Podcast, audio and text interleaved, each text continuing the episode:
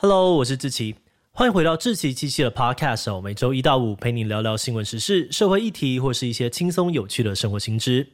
那今天的这一集，我们要来聊聊的主题是 BT 下载。你还记得什么是 BT 下载吗？还是连听都没有听过呢？如果你是跟我差不多年纪的人，应该记得哦，在十几年前，很多人的电脑里面都有装迅雷、比特彗星之类的软体。用来下载那时候流行的电影还有音乐，但十几年后的今天，网络上面对于 BT 下载的讨论几乎全都消失了。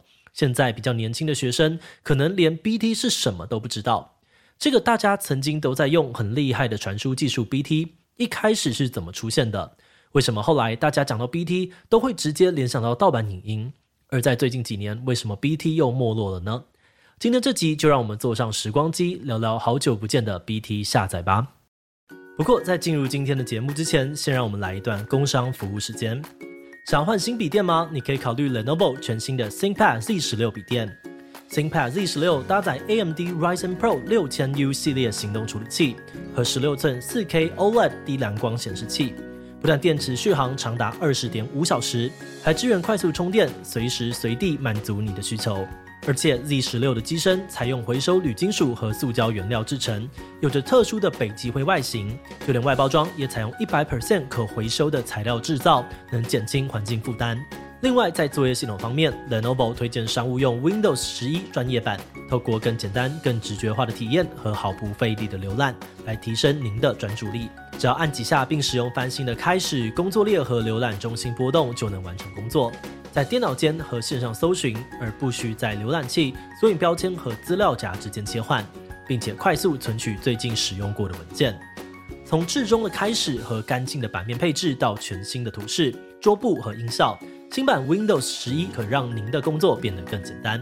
所以，如果你最近有换笔电的打算，欢迎点击资讯栏连接，了解更多 ThinkPad Z 十六的详细资讯。好的，那今天的工商服务时间就到这边，我们就开始进入节目的正题吧。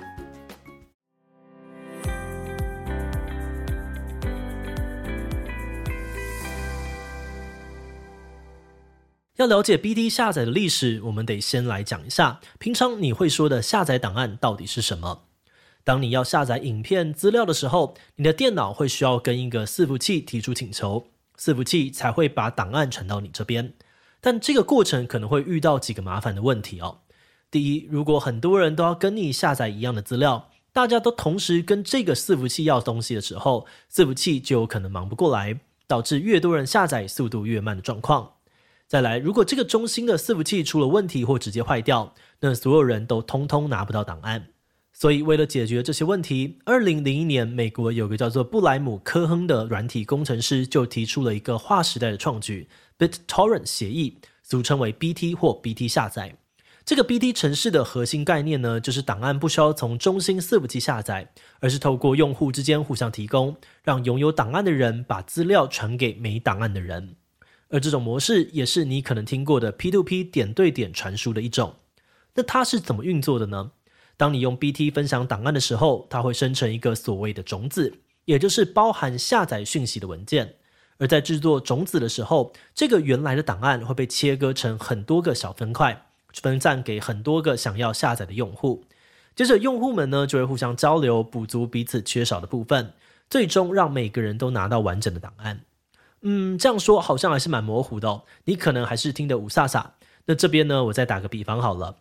假设今天班上有个学霸同学呢，愿意贡献自己的作业给大家抄，但如果全班的人呢都要排队等学霸的作业来抄，这样速度当然就很慢，会来不及交作业嘛。所以 BT 的做法就是把学霸的作业切成很多份，让每个想抄作业的同学都可以获得这份作业的一小部分。比如你拿到第一页，我拿到第二页。那接下来，这些要抄作业的人就会互相帮助，抄来抄去。你手上的资料抄完给我，我这边的资料抄完换你，补足彼此没有的部分。最后，每个人都可以拥有完整的作业。那 BT 下载就是用这种方式在运作的。而这种模式的好处是，每个人在下载的同时，也都在上传资料给其他人，增加整体的传输速度。也就是说，越多人下载，下载速度就越快。那虽然我不是工程师，但这听起来很不错，对吧？那 BT 的发明之所以非常重要，是因为这个城市为传输技术带来革命性的发展。不过原作者布莱姆当时可能没有想到，他的开发跟创举却造成了不少负面的犯罪行为。在 BT 下载出现之后，迅速被全球网友追捧，但是很多人却是拿它来做一些违反版权的事情，变成了大家口中的盗版神器。很多人会把电影、游戏、动画、成人 A 片做成 BT 种子，放在网络上面让其他使用者下载。像是全球最大盗版网站之一的海盗湾的 Pirate Bay 就存了大量的好莱坞电影影集的 BT 种子。而在台湾也有很多的网站，像是伊利论坛啊、卡提诺，有提供电影成人片的 BT 种子载点。那假如你要使用，方法也不算太复杂，只要安装 BT 下载软体，像是迅雷、比特彗星、比特精灵等等，就可以透过 BT 种子下载想要的档案，让取得盗版变成一件非常简单的事情。而在 BT 盛行的年代，同时间也出现了很多同样是 P2P 的软体，让盗版生态一发不可收拾。台湾也正式的进入了大盗版时代。比如说恶名昭彰的 Foxy，应该是很多台湾人共通的青春回忆。使用 Foxy 的时候，只需要一条搜寻栏就可以轻松找到你要的东西，连找 BT 种子都不用。那个时候最流行的电影、MV、音乐在 Foxy 上面都找得到，也非常容易下载。但是 Foxy 就像一把双面刃哦，虽然使用起来非常的方便，但也带来很多严重的治安问题。像是 Foxy 会让你的电脑大开后门，让病毒可以轻易的入侵，同时它还会强制分享你的硬碟，导致资料外泄。当年还被戏称是全台最大的云端共享平台。那除了 BTR Foxy，其他网友们常用的 P2P 软体，还有像是电驴伺服器，专门下载音乐的 Kuro、EZPeer 等等。很多人甚至会同时下载这些软体，如果想要找的档案在一个软体找不到，那就再换下一个。嗯，但是虽然 BT 类的下载软体很受到欢迎哦，但还是有几点很容易被大家吐槽。首先是安全性不足的问题，如果种子来源不可靠，抓下来的东西很可能会有问题。比如有的时候你可能会下载到夹带病毒的恶意档案，害电脑中毒。但这个状况应该还算可以预期。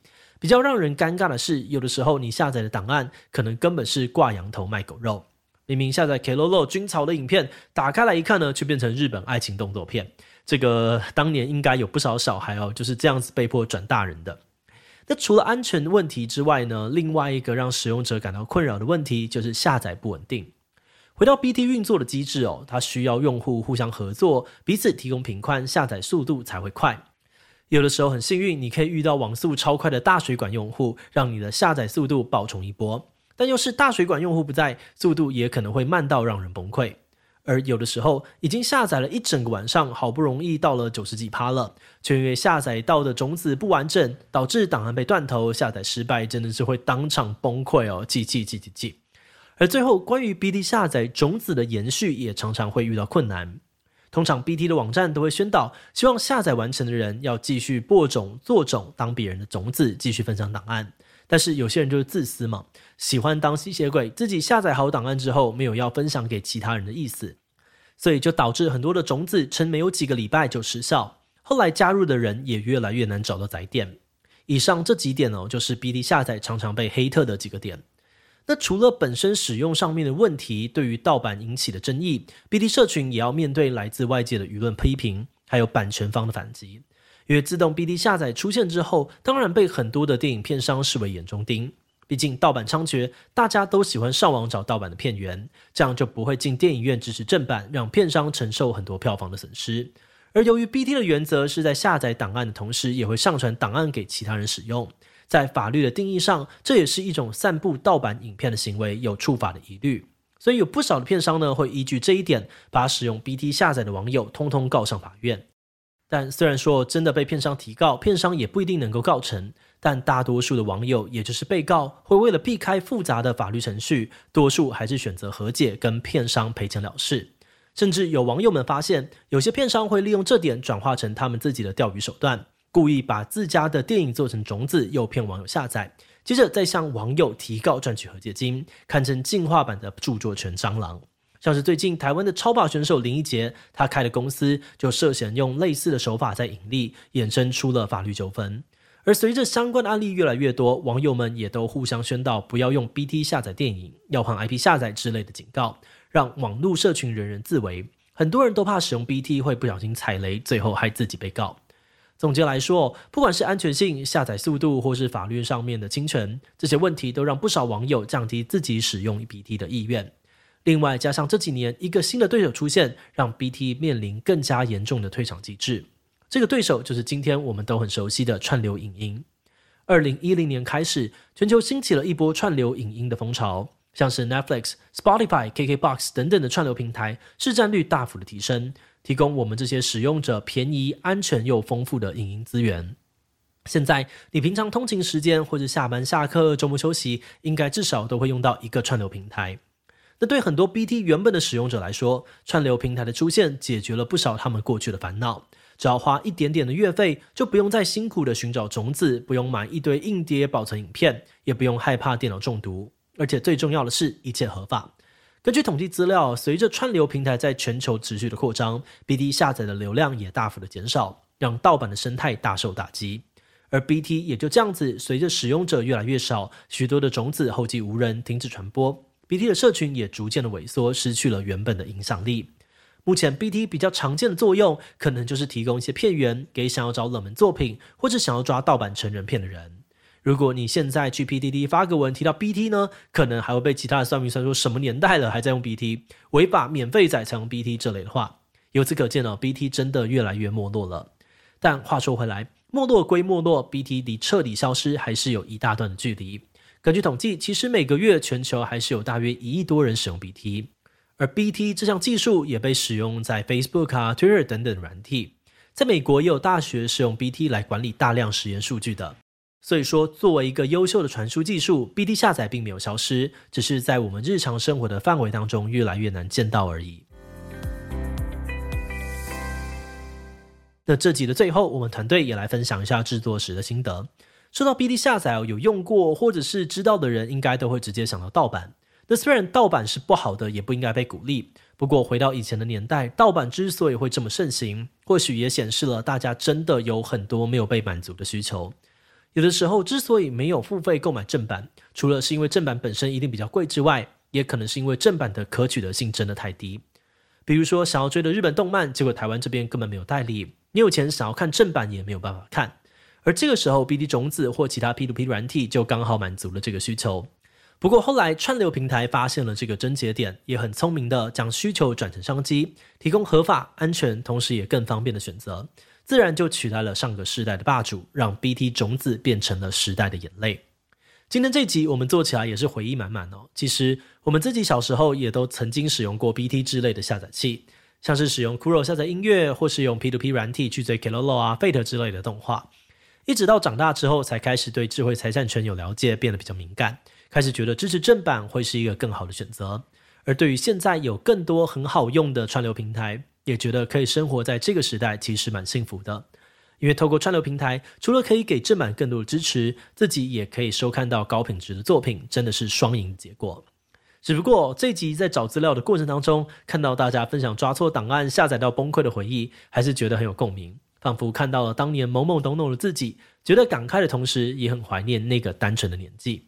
好的，那么我们今天关于 BT 下载的介绍就先到这边。如果你喜欢我们的内容，可以按下追踪跟订阅。另外，我们在 EP 三九也聊过另外一个时代的眼泪——家乐福。我们的童年记忆，家乐福当年是怎么变成量贩店霸主的？后来又为什么会被卖掉呢？如果你对这个故事感兴趣，很推荐你听听看 EP 三十九哦。那如果是对这集 B D 下载、对我们的 Podcast 节目或是我个人有任何的疑问跟回馈，也都非常的欢迎你在 Apple Podcast 上面留下五星留言哦。那今天的节目就这样告一段落，我们就下集再见喽，拜拜。